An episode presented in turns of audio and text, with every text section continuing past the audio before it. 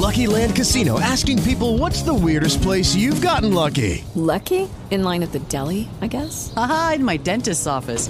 More than once, actually. Do I have to say? Yes, you do. In the car before my kids' PTA meeting. Really? Yes. Excuse me, what's the weirdest place you've gotten lucky? I never win and tell. Well, there you have it. You can get lucky anywhere playing at LuckyLandSlots.com. Play for free right now. Are you feeling lucky? No purchase necessary. Void where prohibited by law. 18 plus. Terms and conditions apply. See website for details.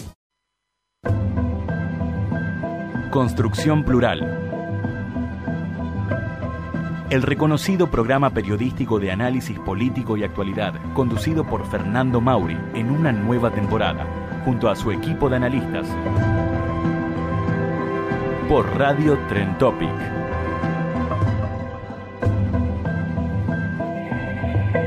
¿Qué tal mis amigos? Muy pero buenas tardes. Es el último Construcción Plural de enero. Los acompañamos como siempre 15, 20 días en enero, tanto en febrero. Volveremos el miércoles 3 estar con ustedes y después de marzo, bueno, todas las ediciones más amplias.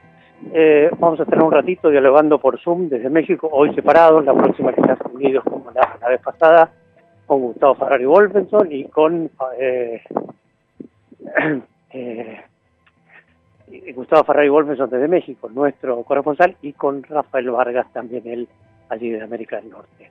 Hablaremos de economía con el doctor Juan José Guaresti, y eh, nos proponemos también hablar un poco de redes sociales, Twitter, lo que instalamos el otro día con Gustavo y con Rafael, con Tatiana, Tatiana Eva de Petris del Estudio French. Ahora les propongo iniciar, eh, así nos ordenamos un poquito, que estamos todavía corriendo en la calle, eh, escuchar cuatro minutitos de una primera parte de dos de don Alejandro Roffman en su panorama económico habitual y regresamos, tanda y regresamos y nos ponemos así en marcha más en vivo. ¿De acuerdo? Vamos con Rothman, primera parte. Buenos días, les habla Alejandro Rothman en su habitual columna económica de la semana. Querría seguir analizando el tema eh, de la inflación que se produce en los alimentos cuando estos forman parte eh, de forma principal, tanto por vía directa como indirecta, eh, de las exportaciones. Habría eh, entonces con claridad dos mercados funcionando y tenemos que ver cómo hacer para que uno que es beneficioso, de la exportación de bienes alimenticios en estado natural o procesados, afecta el otro mercado que es el de eh, los precios con que se transan esos alimentos en el mercado interno.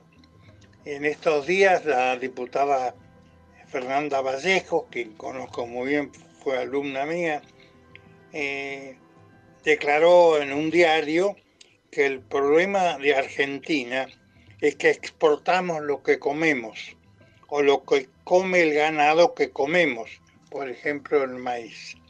Por eso, cuando aumenta el precio de nuestras exportaciones, algo bienvenido, se tensiona el mercado interno, el precio de los alimentos, ergo hay que desacoplar precios.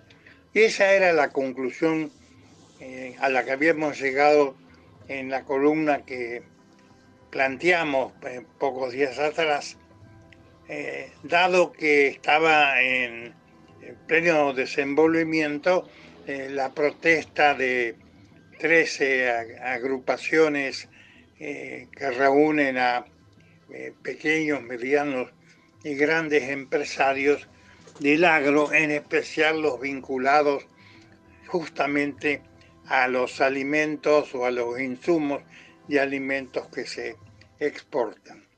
La pregunta que nos queremos hacer ahora eh, no es tanto seguir analizando esta problemática que, vuelvo a insistir, ya fue abordada, sino discutir si es posible, cómo hacer, qué vía eh, adoptar. En primer lugar, si es verdad, no es para todos.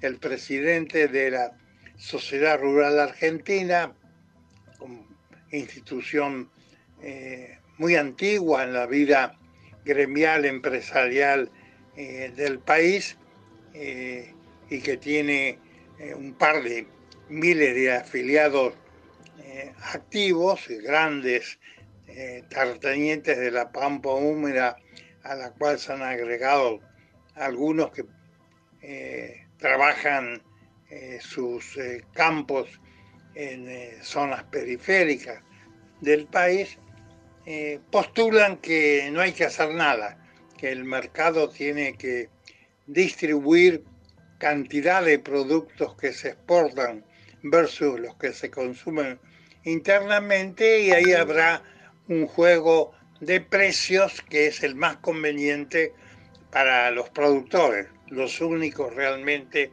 a los que esta institución les interesa. Es evidente que esa es una interpretación totalmente errónea porque la realidad que conocemos es muy distinta. Si el precio internacional del trigo aumenta al 50% o el de las hojas sufre el mismo incremento y el del maíz llega a duplicarse en seis meses, como ha pasado desde julio del año pasado a los días que corren, es evidente que eh, ese eh, incremento eh, de precios, si se mm, traslada automáticamente al mercado interno que transa esos productos, no es justo, porque acá se produce y se consume en pesos y cuando se vende al exterior se vende en dólares y se vende según cotizaciones del mercado mundial que la Argentina no controla.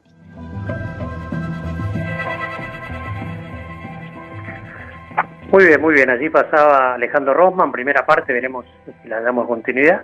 Hay un debate interesante en México. Hemos hablado mucho de las mañaneras aquí, como forma de comunicación, en principio le está redituando al gobierno de López Obrador y hay un debate ya no sobre la libertad de expresión de Trump afectado por las conductas de las plataformas, cosa que hablamos con Rafael Vargas, quien se va a hacer un minutito, y con Gustavo Ferrari la semana pasada, hablaremos en un ratito de un poco más de la tecnología con Tatiana Eva de Petris de Estudio French sobre el cierre de este construcción plural de martes, eh, que tiene que ver con algún tipo de discusión sobre una presunta censura de esas mañaneras, aparte de ellas, ¿eh? nos lo va a explicar bien Rafael que ya me espera en línea, con este conflicto entre AMLO y la autoridad electoral mexicana. Eh, Rafael, buenas tardes. ¿Cómo está? Fernando, saluda. Fernando, muy buenas tardes. Un saludo a ti y a toda la audiencia. Como bien señalas y como hemos comentado en este espacio, eh, uno de los ejes de comunicación del presidente López Obrador acá en México ha sido el de las conferencias de prensa eh, mañaneras, todos los días, de lunes a viernes al menos, e incluso en fines de semana cuando ha habido eventos eh, de suma importancia, sale en una conferencia que tiene lugar en la gran mayoría de las veces en el salón de la tesorería dentro del Palacio Nacional, en el Zócalo Capitalino. Y desde ahí, todas las mañanas a las 7 de la mañana, da eh, a conocer su mensaje, su postura, su posicionamiento sobre diversos temas, acontecer nacional, señala a, enemigos, acusa a gente que no comparte necesariamente sus puntos de vista, su visión o, o cosas por el estilo.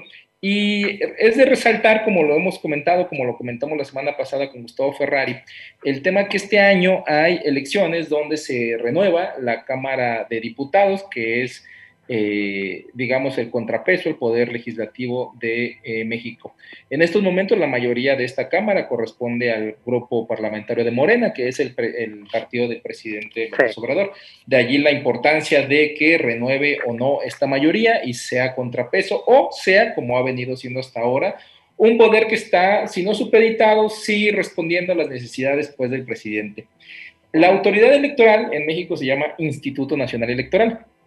Eh, de manera eh, recurrente, el presidente lo ha señalado como enemigo de una manera muy eh, curiosa, subrayando sobre todo de que México, en su discurso, el presidente pues de repente dice que no hay democracia y en parte se debe a instituciones como el Instituto Nacional Electoral.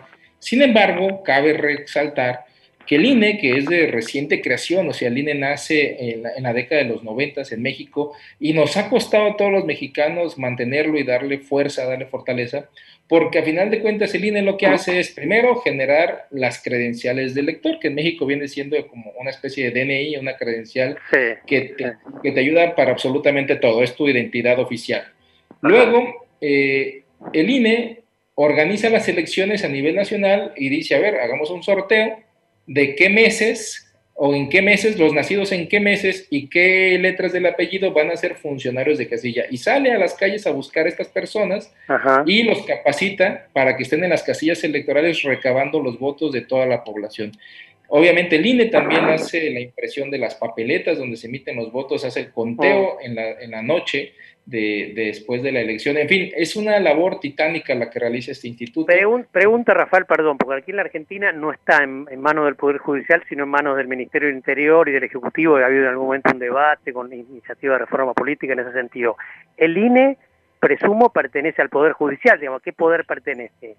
No, es un poder autónomo. El INE es un ente, es un organismo autónomo pero no pertenece al ejecutivo, no pertenece al ejecutivo, tampoco. El, ah, el anterior, digamos que el antecedente del INE sí pertenecía al Ministerio del Interior, lo que acá es la Secretaría de Gobernación, pero a partir de la década de los 80 ya empezó a buscar su, autonomía, en parte también porque el priismo de aquel entonces, que todo lo cooptaba y demás, hay una figura emblemática y una anécdota sumamente eh, esclarecedora. En 1988, la elección presidencial donde gana Carlos Salinas de Gortari, todavía estaba en manos del Ministerio del Interior esta, esta dirección de elecciones. Y el entonces secretario de Gobernación es el hoy eh, director de la Comisión Federal de Electricidad, Manuel Barlet, y él sale públicamente en una conferencia de prensa porque el resultado estaba siendo un tanto cerrado entre el oficialismo del PRI de Carlos Salinas y la oposición encabezada por Cuauhtémoc Cárdenas, y Manuel Barlet sale a medios a decir, se nos cayó el sistema. O sea, esta frase es mítica en México, el se cayó el sistema, porque era, digamos, la primera elección donde se estaban llevando en computadora los resultados y demás, y entonces en la noche nos fuimos con un resultado cerrado y al otro día resultó que el ganador era el PRI por un margen un poco holgado, por decirlo de alguna manera. Entonces a partir de ahí ya hubo una revolución, el INE poco a poco ha ganado terreno, ha costado mucho trabajo a todos los mexicanos, te repito.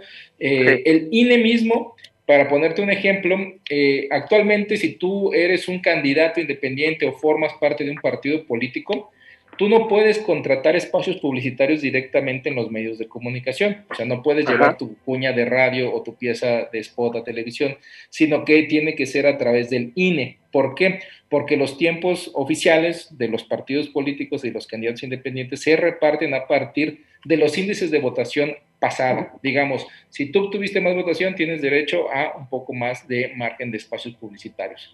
En fin, entonces son, como te das cuenta, muchísimas las labores que realiza el INE. Bueno, pues el presidente López Obrador lo agarró digamos, ahora como enemigo. El presidente, dentro de su narrativa y su estrategia de comunicación, le da por utilizar o generar enemigos de manera constante. Ahora, en este marco netamente electoral, fue el Instituto Nacional Electoral. Pero realmente el INE no le está censurando ni negando su posibilidad de que siga haciendo sus conferencias de prensa mañanera. ¿A qué se refiere el INE con que... no, lo que pasa es que la ley... La, la, ley lo que te está diciendo es que no puedes hacer uso de recursos oficiales, de recursos de gobierno, para promocionar partidos políticos o incluso para meterte en temas de corte electoral. El INE lo que le dice el presidente es usted sigue con sus conferencias de prensa, pero acótese al tema de gobierno. No puede entrar a la cancha electoral para beneficiar, ni mucho menos perjudicar a ningún jugador. Usted tiene que ser, si es la máxima autoridad del país, ejemplifíquelo con su neutralidad. Mm, mm. Y entonces, digamos, ¿qué, ¿qué respuesta ha habido, por ejemplo, de otros partidos políticos? Ante, digo, parece muy poco serio denunciar censura cuando lo que hay es una limitación, ¿no? que también pasa aquí, en, en, en veda preelectoral, los funcionarios no pueden inaugurar obras y demás en un periodo de 10 días, una semana, depende del caso. Acá sucede exactamente lo mismo y lo que dice el Instituto Nacional Electoral es que no es exclusivo para el presidente, que qué bueno que da el pretexto para sacar este tema, que todos los gobernadores, los 32 gobernantes, más las autoridades locales, presidentes municipales y demás, también tienen que cumplir con este marco legal. A final de cuentas son autoridades que tienen una representación y, digámoslo así, tienen el sartén por el mango. De lo que se trata es que no abusen o no rebasen esta, esta raya limítrofe entre lo legal y, digamos, la perversidad de abusar de dinero público para hacer propaganda o llevar agua al molino, como se dice coloquialmente, a las eh, fuerzas políticas que le representan. Interesante porque eh, en México este periodo electoral ya se están formando coaliciones, entonces Morena, que es el partido del presidente, ha sumado a dos o tres partidos pequeñitos, en su mayoría, para hacerle frente, y enfrente tiene, digamos, la oposición. La With Lucky Land slots, you can get lucky just about anywhere. This is your captain speaking. Uh, we've got clear runway and the weather's fine, but we're just going to circle up here a while and uh, get lucky. No, no, nothing like that. It's just these cash prizes add up quick. So I suggest you sit back, keep your tray table upright, and start getting lucky. Play for free at LuckyLandSlots.com. Are you feeling lucky? No purchase necessary. Void where prohibited by law. 18 plus terms and conditions apply. See website for details. Hey guys, it is Ryan. I'm not sure if you know this about me, but I'm a bit of a fun fanatic when I can. I like to work, but I like fun too. It's a thing. And now the truth is out there. I can tell you about my favorite place to have fun Chumba Casino. They have hundreds of social casino style games to choose from, with new games released each week. You can play for free anytime, anywhere and each day brings a new chance to collect daily bonuses. So join me in the fun. Sign up now at ChumbaCasino.com. No purchase necessary. BGW. Void were prohibited by law. See terms and conditions. 18 plus. Alianza opositora se juntaron, eh, digamos, los que antes eran los eternos enemigos, al menos en la historia política reciente de México, que son el PRI y el PAN, Acción Nacional, van a ir de la mano junto con el PRD en este compromiso Ajá. electoral, eh, donde no solamente en la gran mayoría de los distritos electorales. México está dividido en 300 distritos electorales, sino que también en algunas gubernaturas. Hay 15 gobiernos estatales en juego este año y en varios de ellos van a ir de la mano. Y creo yo que al menos esto lo vuelve más competitivo en, lugares clave para mantener el poder del presidente López Obrador. Mm. ¿Y qué reacción opositora ha habido, por ejemplo, ante esta, ante esta, pues digo, es fuerte que un presidente denuncie censura, ¿no? Digo, de, ante un ente electoral. ¿Qué, ¿Qué, reacción opositora, por ejemplo, ha habido de los medios? ¿Cómo repiquete esta denuncia? Es interesante eh, la respuesta porque ahora sí que depende qué medio consumas o qué vocero escuches. Ah, por, por supuesto, sí. sí. por supuesto, la, las, los medios afines al gobierno, las personalidades afines a López Obrador y obviamente al movimiento Morena, se suben a esta ola de, de censura, que no lo es, hay que aclararlo y subrayarlo, pero eh, suma a su narrativa pues de generar enemigos y de decir déjenos libres para, para comunicarnos de manera directa con el pueblo bueno y sabio, cosas por el sí. estilo. Por su parte, la, la, la oposición con la ley en la mano, lo que dice es, oiga, no se le está haciendo censura, simple y sencillamente cumpla con, lo que dice la ley. Usted mismo pidió, porque hay que recordar, López Obrador cuando eh, era candidato, exigió eso del entonces presidente Vicente Fox, que no abusara de, en periodo electoral, pues, de sus obras y sus anuncios y demás. Él lo hizo público en ese, ya parece lejano, 2006, pero pues ahora se le pide simple y sencillamente lo mismo, cumpla con la ley, señor presidente, y sea un ejemplo para lo que está, eh, para lo que estamos siguiéndolo. Ahora, la misma ley te permite, dentro de estos vericuetos o callejuelas que de repente encuentran los especialistas, eh, que puedas seguir hablando de temas que tengan que ver con educación, con salud y con protección civil. Y en el marco donde estamos actualmente, no solo México, sino de nueva cuenta casi todo el mundo, es en el tema COVID. Entonces, en esa medida, el gobierno puede seguir comunicando perfectamente temas de campañas de vacunación, temas de prevención, temas relacionados con esto. Protección civil sería, por ejemplo, en un lugar donde va a haber alguna tormenta o un ciclón o algo, ahí tiene que llegar el gobierno, pero una comunicación no electoral, sino una comunicación de gobierno donde diga, señores y señoras, resguárdense o sálganse o vayámonos al albergue, cosas por el estilo. Entonces, esa comunicación, por supuesto que lo permite la ley. Y por último, eh, y ya cerrando, ¿y por qué lo, lo, tú lo has dicho muy bien, ya figura por aquí en Twitter, un, un enemigo más del que se busca el presidente? ¿Por qué busca el Instituto Nacional Electoral el presidente como enemigo? ¿Por esta debilidad que decís, este tema de las uniones electorales que complican un poco sus planes de triunfo? ¿Por qué, digamos, este enemigo ahora? Por el símil con los medios de comunicación, lo pongo como símil con el caso de los medios de comunicación, el presidente López Obrador, como en su momento el presidente Trump utilizaba el Twitter para comunicarse de manera directa con la sociedad, con sus grupos de, apoyo, acá el presidente López Obrador hace las conferencias de prensa para que su mensaje llegue de manera directa a la población, incluso saltándose a los medios de comunicación tradicionales. En el caso del Instituto Nacional Electoral es debilitarlo para que él, siendo el líder máximo, diga quién sí ganó y quién no. O sea, digamos, eh, abusando de su poder y de su posición, eh, quiere minimizar una, institución tan importante como el Instituto Nacional Electoral para que sea él el gran árbitro, él el gran definidor. Un dato interesante, en el año 2018, cuando él era presidente electo, hubo, hubo un eh, estado de, la, de, México muy cercano, a México, muy cercano a la Ciudad de México que se llama Puebla. En Puebla había ganado eh, el Partido Acción Nacional con una mujer, con Erika Alonso. Eh, siendo ya presidente electo y el INE habiéndole dado el triunfo a él, a López Obrador, en Puebla, en la misma autoridad electoral le daba el triunfo al Partido Acción Nacional, a Erika Alonso. Pues siendo presidente electo López Obrador decía que desconocía ese triunfo en Puebla y que para él el gobernante era eh, Miguel Barbosa, o sea, el candidato de su partido Morena. Eso, ese es el López Obrador eh, peligroso, que incluso ya eh, siendo presidente electo se atrevió a decir ese tipo de frases. A lo que voy yo es que entonces la autoridad, cuando me da el triunfo, es sabia y si hace bien su trabajo, y cuando le da el triunfo a la oposición no sabe nada de lo que está haciendo, eso parece un juego de niños, sinceramente. Bien. Rafael, muchísimas gracias como siempre. ¿eh? Fernando, que estén bien, un fuerte saludo para todos ustedes.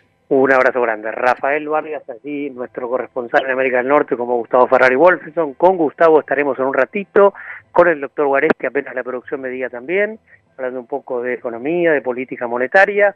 Eh, y también estaremos hablando con Tatiana Alba, eh, con Tatiana Eva de Petris, eh, directora del estudio French y responsable de comunicación Mundo Digital de este de la Fundación Eva Perón. Lo tengo en línea, el doctor Guaresti con la misma eficacia de siempre la producción.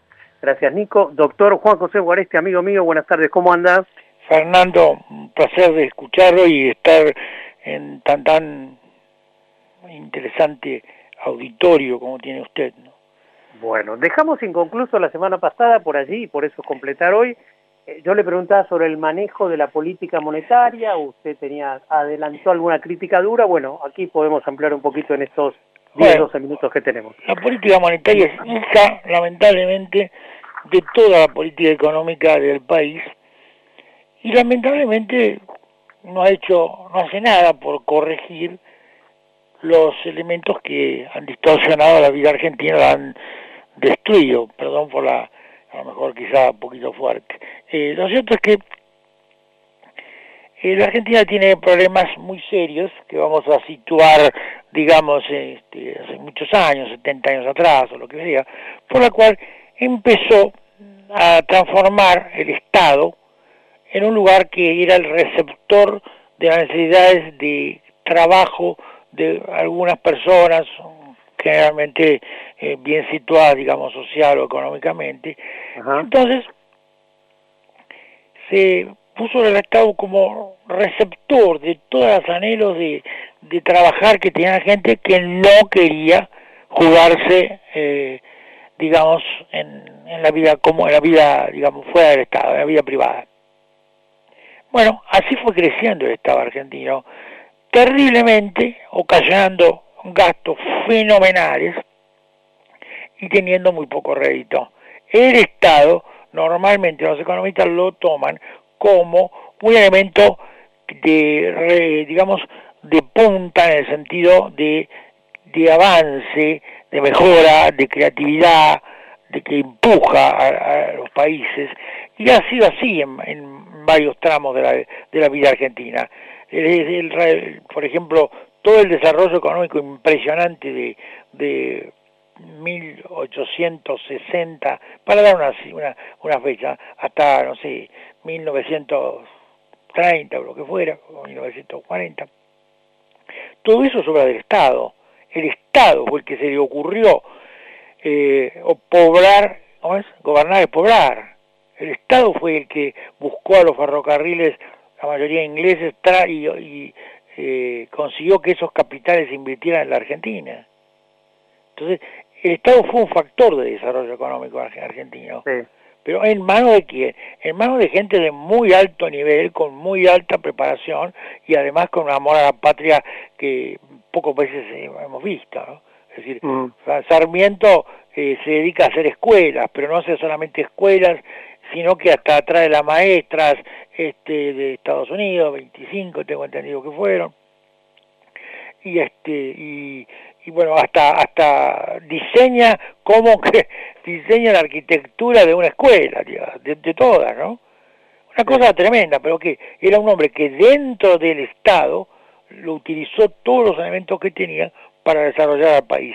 Y así muchos otros Roca por ejemplo y tantos otros que han hecho eh, cosas fundamentales desde el estado. La Argentina se construyó desde el estado desde un estado eh, ocupado por gente de altísimo nivel, con altísima preparación y como dije antes, con gran amor patria. Posteriormente las cosas no fue así y entonces cada, cada eh, caudillo, cada o, dirigente ponía una persona, la incorporaba al, al, al Estado y entonces había que pagar después el sueldo, pero no hacía nada o hacía muy poco, como este Estado elefantiásico de hoy que tiene la Argentina, que del cual nadie habla. No hay un economista que, que uno escucha por televisión o por radio que hable del tema. Dice, hay que bajar el gasto público. No, señor, hay que bajar el gasto público, es mucho más difícil que, que, eso lo que hay que hacer. Hay que hacer que el Estado sea eficiente y tenga menos cantidad de gente. Porque si no, ¿qué pasa? Y ahí viene la política económica. Pasa lo siguiente. La Argentina toma, tiene cualquier cantidad de empleados de más, eh, para poner un ejemplo, el Congreso Nacional, para poner un ejemplo muy conocido, la, biblioteca del Congreso, para poner un ejemplo así, más preciso, y resulta que hay que pagar el sueldo, y para pagar el sueldo hay que, hay que eh, recaudar impuestos, y entonces aumentan, se aumentan los impuestos para, para pagar los sueldos. Y como los impuestos a veces no alcanzan, se tiene que emitir moneda, que terminamos simplemente emitiendo moneda, moneda falsa, digamos, sin, sin antes, porque eh, realmente no corresponde a la realidad económica del país. La cantidad de moneda que se, estoy hablando también que, que se debe emitir es la necesaria para las transacciones propias del país, pero no para pagar las deudas que el Estado tiene o los eh, déficits que el Estado tiene por una pésima política de, incorporar gente que no sirve o sirve poco y deja, y deja nada. esa política económica y la política monetaria argentina termina en ser la política para pagar los sueldos eh, de gente que está de más, o de actividades del Estado que están de más, o que se hacen mal, o que no tienen la idoneidad suficiente. Una mm. cosa es eh, usted vamos a ver las pelis las vistas, eh, la capacidad, los recursos y los elementos que tiene a su, a su alcance un policía norteamericano, sueco o lo que fuera, con respecto de, de, nuestras fuerzas eh, policiales que no tienen los elementos y muchas veces la instrucción necesaria para, para cumplir con su deber. Muchos cumplen con su deber realmente maravillosamente, pero ¿qué, ¿con qué recursos? Mucho menos que los otros. Entonces, ahí el Estado no está cumpliendo con su deber y eh, gastando en, personas que no que no cumplen con el suyo. En consecuencia, ¿qué es la política monetaria argentina? Y apelar al ingenio para tapar el déficit fiscal. Por ejemplo, vamos al ingenio como la, la política monetaria, como la política eh, monetaria argentina sí, eh, eh, supone que hay que emitir más moneda para, para pagar los déficits, hay una enorme cantidad de moneda. Si seguimos a la tesis, a la, a la ecuación de Fisher, si ponemos más moneda que la necesaria, la lógica es que suban los precios, la inflación. Entonces, ¿qué ha hecho? ¿Qué, ¿Qué idea genial se ocurrió al, a nuestro Estado, siguiendo una, una, este, una comunicación del año 2002 del, del, este, del Banco Central? Muy sencillo, emitieron unos bonos que se llamaban LEVAX, creo que algo hemos hablado con usted eh, hace años de esto, la LEVAX, con lo cual, que eran unos bonos emitidos a corto plazo, cosa que también no, va muy bien con la política presupuestaria de ningún país serio, a cortísimo plazo y con altísimas tasas de interés. En consecuencia, ¿qué hacía la gente? En vez de lanzarse sobre el dólar o lanzarse sobre los sobre las cosas materiales y hacer y aumentar los precios, compraba estos bonos. Compró estos bonos emitió durante el primer gobierno de la señora actual vicepresidente del Congreso, emitieron 350 mil millones de LEVAX. con lo, sí, pero con lo cual se disimulaba en el corto plazo eh, la cantidad de moneda que había en plaza, porque de alguna manera esa, esa moneda que había en plaza se retiraba y se la entregaba al Estado y el Estado entregaba los bonos. Pero ¿qué pasaba? Que como las tasas de interés de esos bonos... Una tasa altísima, claro. Me dije, y lo dije hace, un instante, era altísima y los plazos son cortísimos. ¿Qué pasaba? Que al tiempo esas tasas de interés pesaban brutalmente sobre el presupuesto. Sí. Entonces... With the Lucky Land slots, you can get lucky just about anywhere. This is your captain speaking. Uh, we've got clear runway and the weather's fine, but we're just going to circle up here a while and uh, get lucky. No, no, nothing like that. It's just these cash prizes add up quick. So I suggest you sit back, keep your tray table upright, and start getting lucky. Play for free at LuckyLandSlots.com. Are you feeling lucky? No purchase necessary. Void where prohibited by law. 18 plus terms and conditions apply. See website for details. Oh, oh, O'Reilly. ¿Necesitas ayuda? En O'Reilly Auto Parts te ayudamos. ¿Necesitas algún consejo? Te aconsejamos. Nuestros profesionales en autopartes están siempre disponibles para ayudarte a encontrar lo que necesites. Excelente servicio al cliente es solo una de las ventajas que ofrece O'Reilly Auto Parts. Los profesionales en autopartes. Oh, oh, oh, O'Reilly Auto Parts. Nuevamente ver un déficit fiscal fabricado por el gobierno. Esa política sigue hasta hoy. ¿eh? No se llamarán LEVAC, se llamarán LELIC, se llamarán otra cosa. Pero eh, todos los déficits fiscales terminan, eh, eh, terminan por la Tesorería Nacional emitiendo bonos o, o, el Banco Central, que ahora les creo le han quitado la facultad, o de hecho se le han quitado, de emitir bonos. Perdón, de hecho digo porque esa facultad de emitir bonos para pagar esas deudas no la tuvo nunca el Banco Central. Es una facultad que solamente la tendría el Congreso. Nunca intervino el Congreso en la, emisión del EVAX, ni del ELIC, ni nada por el estilo. Porque lo que hicieron la Argentina pusieron normas constitucionales lógicas lo único que pueden emitir, eh, digamos, deuda que finalmente termina en impuestos, que finalmente termina ser pagada por, por el pueblo, es el Congreso, que son los representantes del pueblo, que en definitiva han sido votados. En cambio, lo, que dirigen el Banco Central, para poner un ejemplo, nadie lo votó. Nadie sabe nada, nadie sabe cómo se los elige. Eso es un tema, un tema para usted, ¿eh? porque le aclaro que el Banco Central tal cual está en funciones es un ataque al federalismo argentino. ¿eh?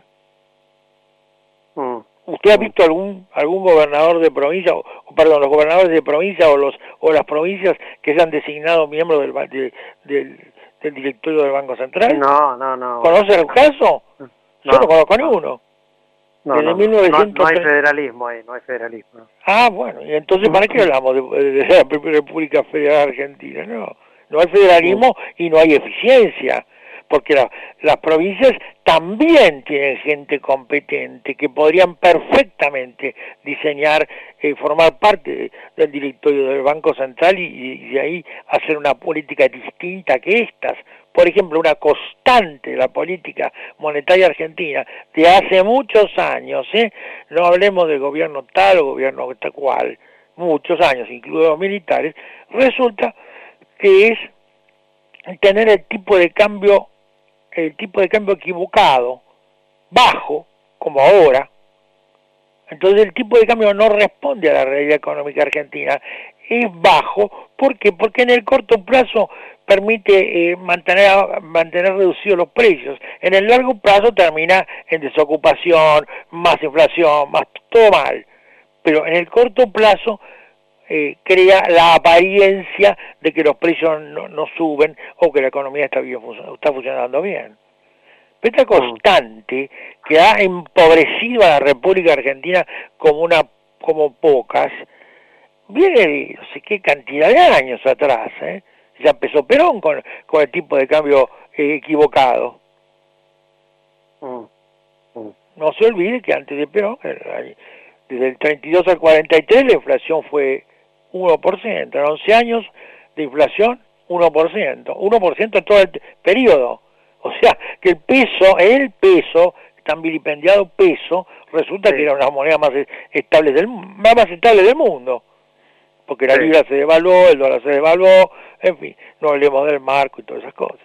Va, volviendo al asunto, esto no, no va así, este, eh, Fernando, no podemos seguir falseando la verdad, emitiendo moneda que nadie votó, nadie sabe quién la votó a todo esto.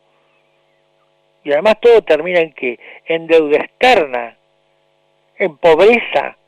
Si nosotros tenemos el tipo de cambio equivocado, ¿qué estamos haciendo? Y, y ahí viene otro elemento de la política monetaria. Resulta que nosotros eh, tenemos el tipo de cambio equivocado, podemos exportar menos, porque yo tengo, eh, tengo eh, subvaluado el dólar, resulta que entonces la posibilidad de, exportar es distinta, es menor.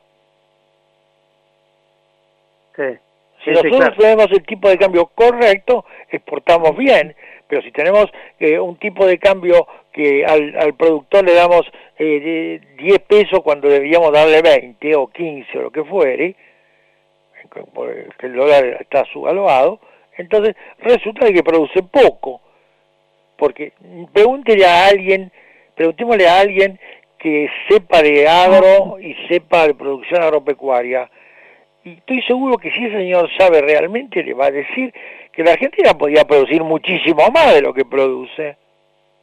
Sí, sí. Muchísimo más. Y olvidarse de, de este karma de la deuda externa. Ahí, ahí lo llevo, ya por último, al tema que algunos plantean, lo hacía Alejandro Rothman aquí en Construcción Plural, de cómo desacoplar los precios de mercado interno de los productos exportables. Digo, vimos por estas horas el debate del trigo, que se le imponen otras retenciones, otros impuestos, digamos. ¿Cómo se puede desacoplar que yo en la mesa lleve el pan que se exporta por otro lado a un precio que no tenga que ver con el precio al que altísimo hoy al que están nuestras exportaciones, digamos. Bueno, ahí vamos a entrar en un tema muy difícil porque yo creo que no se puede. No se puede. Esa de desacople, sí.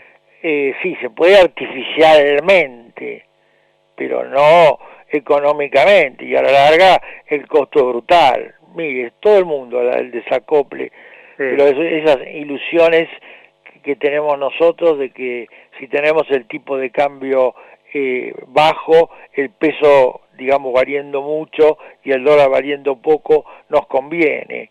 No, nunca nos convino y así fue. Y este desacople yo no lo veo tan fácil mm. ni tan necesario, porque acá lo, necesario es tener una ocupación más importante, mejores salarios y, y los salarios que rindan eh, por aquello que les paga. Si son salarios de un empleado público que no va o, va un rato o, no sabe, no, no tiene idoneidad suficiente, bueno, ¿por qué no pensamos en eso? y no en desacoplar algo que en, la política, en los libros, no, nadie, nunca se estudió eso. desacoplar un precio, de, el precio mundial respecto del precio de acá.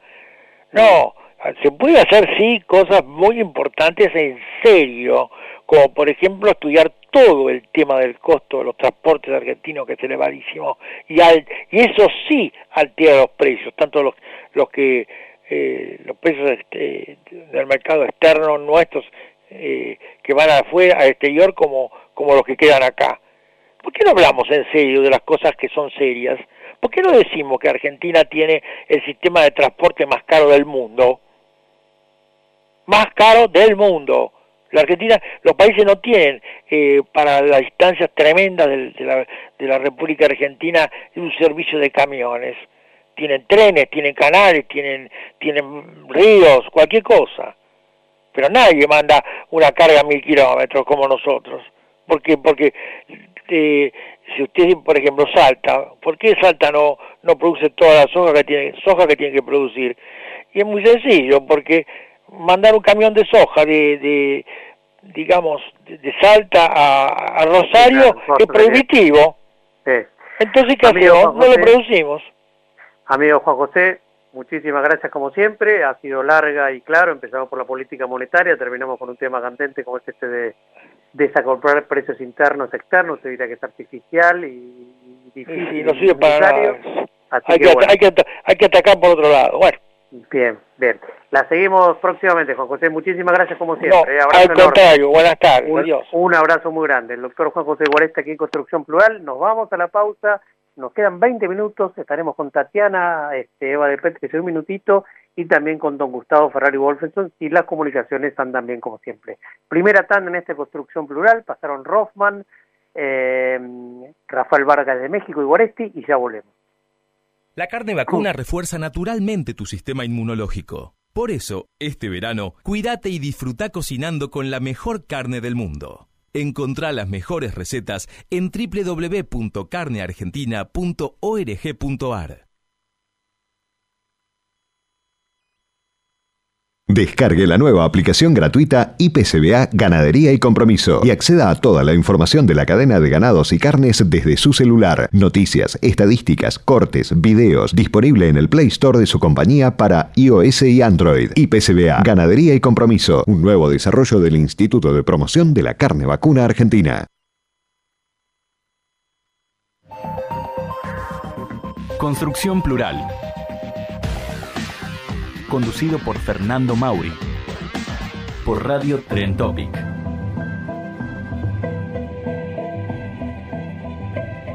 Bueno, muy bien, muy bien, aquí estamos. Eh, por ahora no podemos ubicar al amigo Gustavo Ferrari Wolfenson, ya lo estaremos ubicando.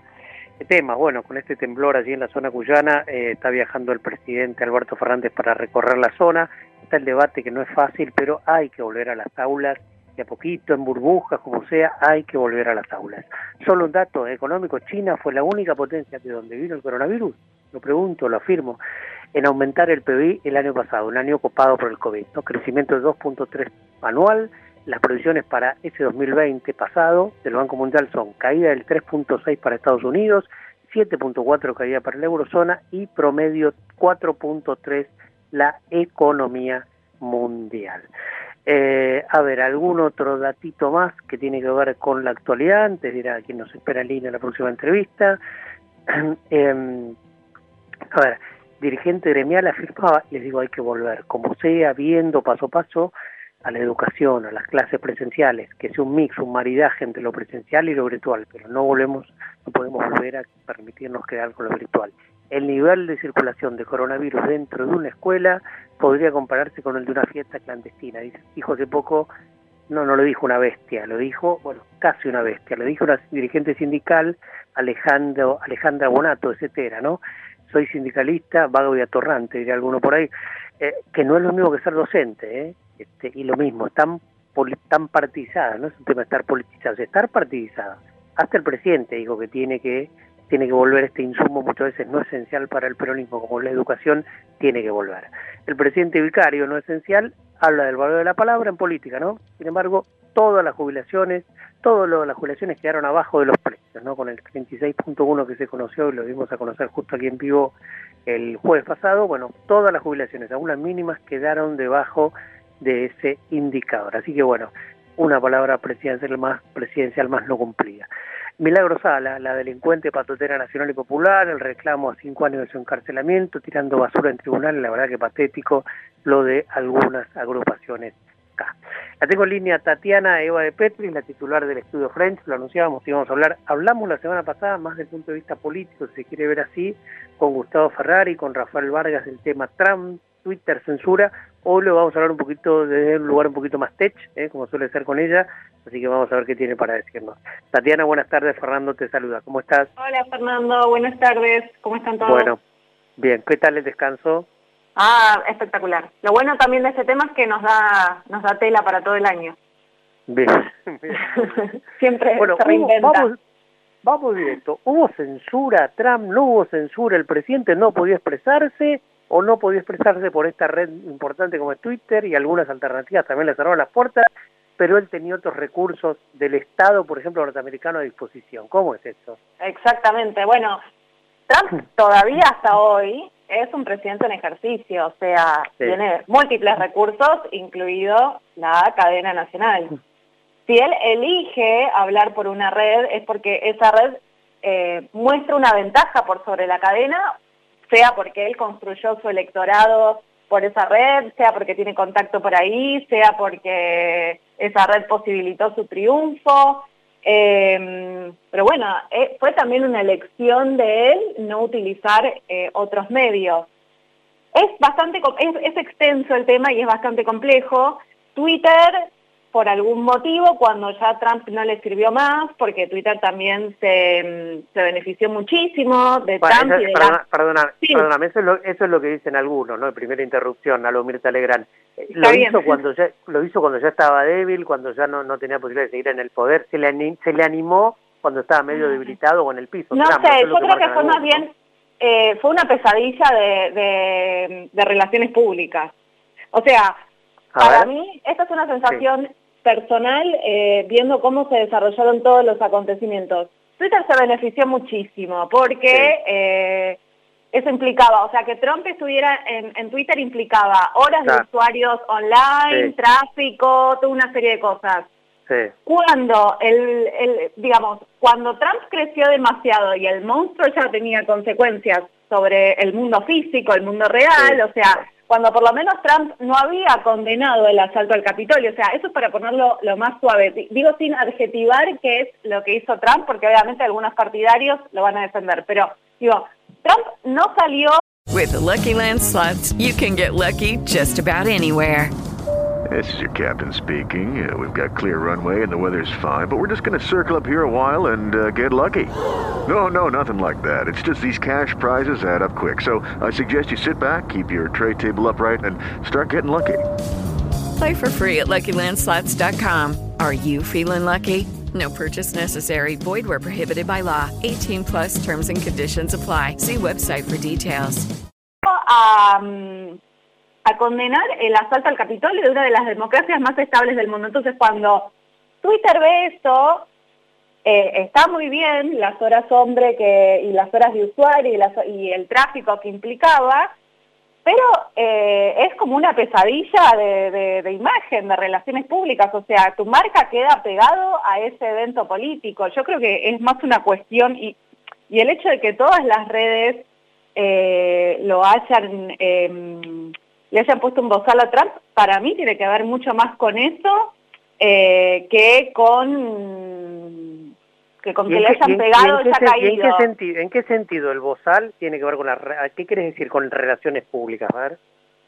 Claro, porque es lo que te decía, o sea, eh, de vuelta, eh, por eso te digo, es muy extenso. Todas las plataformas, todas las redes, todo, eh, todo lo que vos encontrás online eh, tiene políticas y ideas de la comunidad. Sí. ¿sí? Eh, está, no me ahora la palabra, pero está arreglado, digamos. Vos no, Sí, sí, sí. eh, la que sea, la que se te ocurra, cualquier plataforma, hasta por decirte, eh, Pornhub tiene, vos no podés publicar lo que quieras, vos no podés comentar lo que quieras, es como que hay un consenso entre los usuarios de esa red y los desarrolladores de esa red que vos no podés decir lo que quieras. Bueno. Twitter lo mismo. Twitter fue súper laxo con Trump y con varios simpatizantes del supremacismo blanco. De hecho, Dorsey, cuando eh, inhabilitan la, cuenta de Trump, dice, bueno, eh, esto nos deja para pensar, tendríamos que revisar este, cómo fue nuestra política de, comunidad y si eh, no hubiéramos tenido que ser un poco más estrictos. Sí, la verdad es que es algo que venían pidiendo políticos, usuarios y un montón de gente desde hace bastantes años. Eh, incluso cuando Trump estaba en el poder y era una figura fuerte. Em, yo creo que Twitter no lo hizo porque, bueno, primero porque es una línea muy delgada entre lo que es eh, implementar una política de, la comunidad y la censura, pero aparte porque, porque Twitter se beneficiaba, básicamente. Cuando eso ya tuvo ramificaciones muy concretas en el mundo real y dejó de ser beneficioso, bueno, eh, Twitter lo censuró, por eso digo, eh, es, es una, eh, yo lo veo más como una pesadilla a nivel de imagen y relaciones públicas por ese lado, porque vos, mm. tu empresa, siendo Dorsey y siendo Twitter, queda pegado a la figura de un político que, bueno, por lo menos tuvo un papel cuestionable en, la vida democrática de Estados Unidos. Sí. aquí se arma ve el debate, ¿no? La libertad de expresión, ¿hasta qué punto se encuentra afectada por conductas decisiones de estas plataformas, de Twitter para abajo, y si pasan a ser editoras de contenido.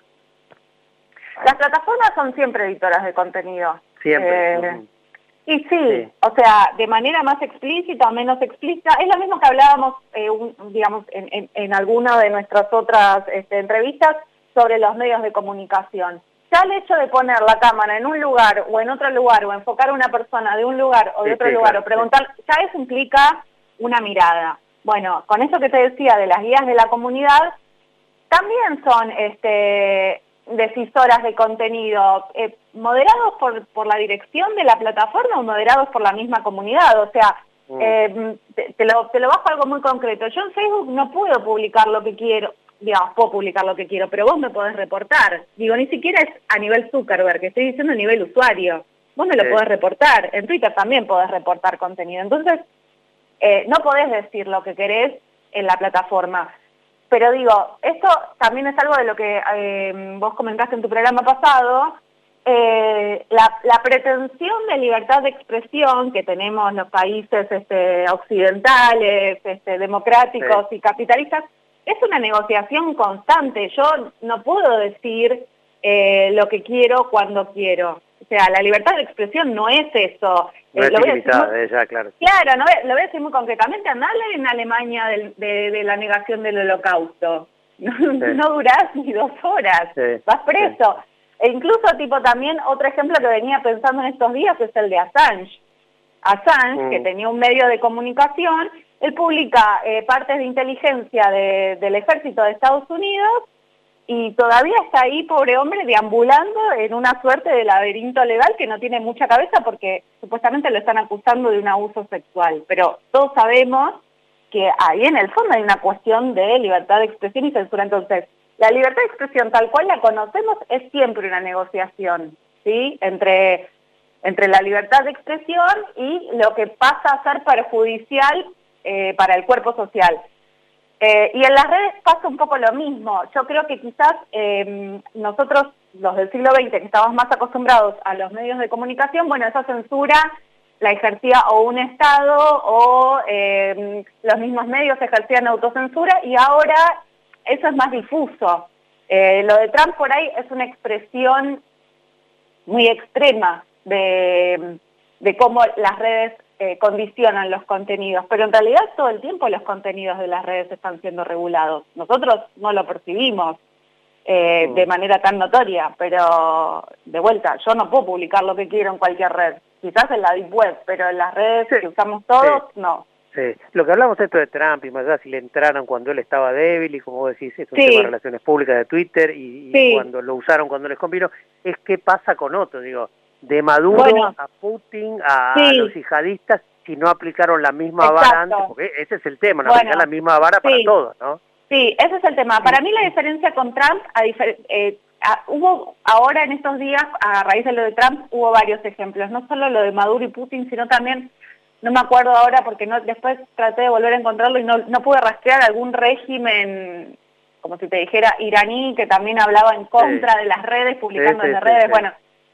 yo creo que la, diferencia ahí es que el, poder de Trump, la, novedad de Trump, es que él eh, amasa su base en las redes sociales. Él es una figura de Twitter. Él, de hecho, su carrera política la hace como un outsider de la política. Él no es un político tradicional. Maduro, Khomeini o, toda la, ristra de, dictadores que te puedas imaginar eh, no llegan al poder por Twitter, mientras que Trump eh, quizás no llega al poder por Twitter, pero fue un factor eh, decisorio.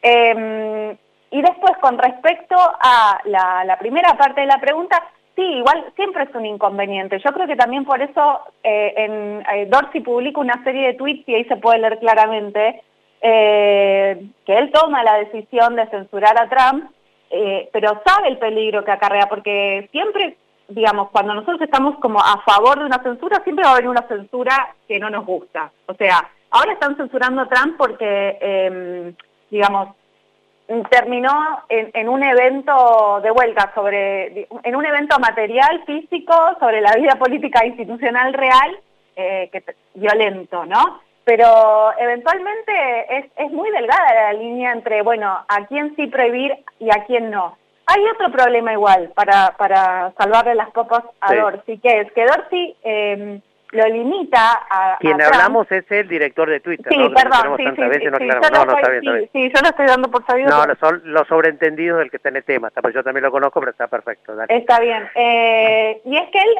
eh, lo, lo, prohíbe Trump eh, indefinidamente, que bueno, es bastante excesivo, pero lo prohíbe Trump indefinidamente, pero atrás de él hay como ocho o diez redes más que lo prohíben, hasta Pinterest. O sea, entonces me parece que ahí el problema, que también es, es muy difícil de localizar dónde está el problema, es, ok, Dorsey está en su derecho si él quiere a prohibirlo a Trump, pero me parece que el verdadero problema es cuando se le inhabilita a Trump cualquier otra eh, posibilidad, o sea, está inhabilitado en, toda una serie de medios digitales. ¿Se entiende? Entonces ya es como una prohibición eh, generalizada. Eh, entonces tampoco recae exclusivamente sobre Dorsey. Bueno, que ahí digo, la prohibición generalizada, yo insisto, para mí es más una cuestión de, relaciones públicas y de imagen que de otra cosa. ¿no? Bien. Tatiana, muchísimas gracias como siempre. ¿eh? No, por favor, Fernando, un saludo a todos. Gracias. Un beso grande. Tatiana Eva de Petris, directora de Estudio French, hablando un poco del tema Trump, como lo hicimos la semana pasada con Gustavo y con Rafael, ahora un poco más desde el punto de vista tecnológico eh, o lo que tiene que ver con la ética justamente también de las plataformas. Nos vamos para completar la segunda parte, hoy fuimos un poco heterodoxos de Rossman con lo que abrimos el programa y ahora cerramos. Nos despedimos hasta el miércoles 3 de febrero, allí con Nico como siempre, a las 4 de la tarde, gracias a todos, gracias a la radio. Rossman, nos reencontramos pronto allí por febrero dentro de poquito más de 10 días. Gracias. Y se vende según cotizaciones del mercado mundial que la Argentina no controla. Entonces, lo correcto sería que los que producen para el mercado interno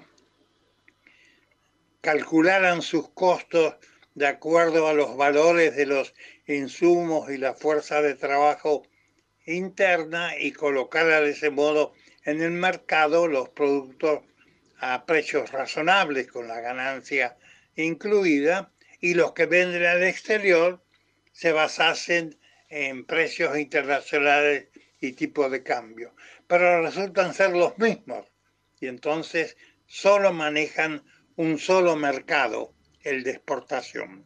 ¿Cómo hacer para que haya producción interna, eh, costos y precios calculados de ese modo eh, para el consumo nacional?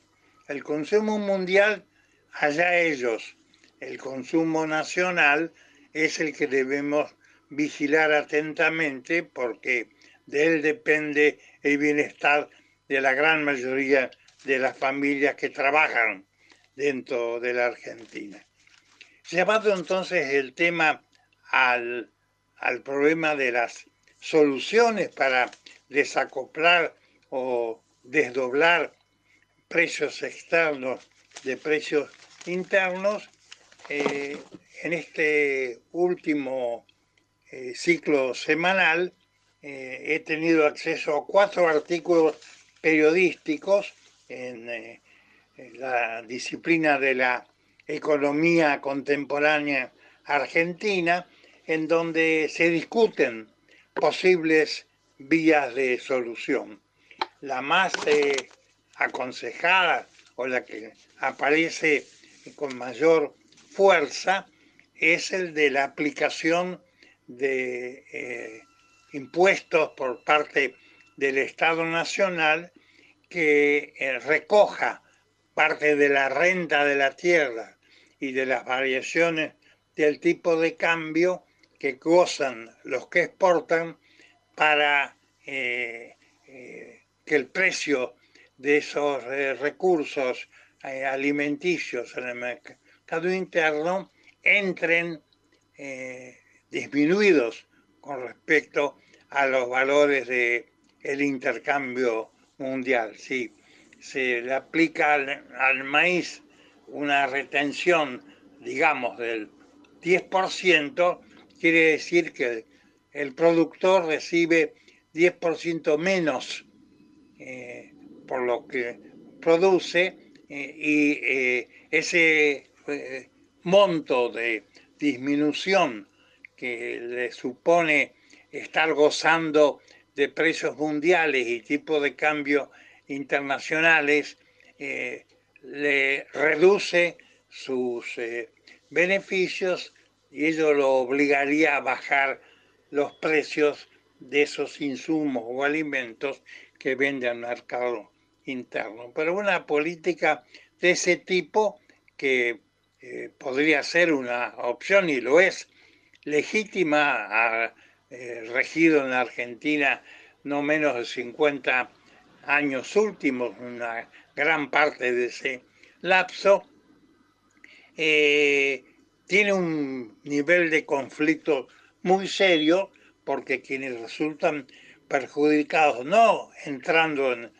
resultados negativos para sus actividades, sino disminuciones evidentes de sus beneficios, son sectores del poder económico con gran predicamento en la prensa, en la opinión pública, crean fantasmas, hablan de que vuelve el comunismo, eh, como si hubiera existido alguna vez en la Argentina, etcétera, etcétera. O sea, son de difícil aplicación, son eludidos en parte por eh, exportaciones que se realizan en forma ilegal y además eh, no obligan necesariamente al productor, pese a que le disminuye el valor de sus ingresos a aceptar trasladar al mercado que produce para dentro del país, al mercado productivo que se destina al consumo nacional, la baja de sus ingresos. Construcción Plural. Conducido por Fernando Mauri. Por Radio Tren Topic. Hola, buenos días, mi pana. Buenos días, bienvenido a Sherwin Williams. ¡Ey! ¿Qué onda, compadre? ¿Qué onda? Ya tengo lista la pintura que ordenaste en el ProPlus app. Con más de 6.000 representantes en nuestras tiendas listos para atenderte en tu idioma y beneficios para contratistas que encontrarás en aliadopro.com. En Sherwin Williams somos el aliado del PRO.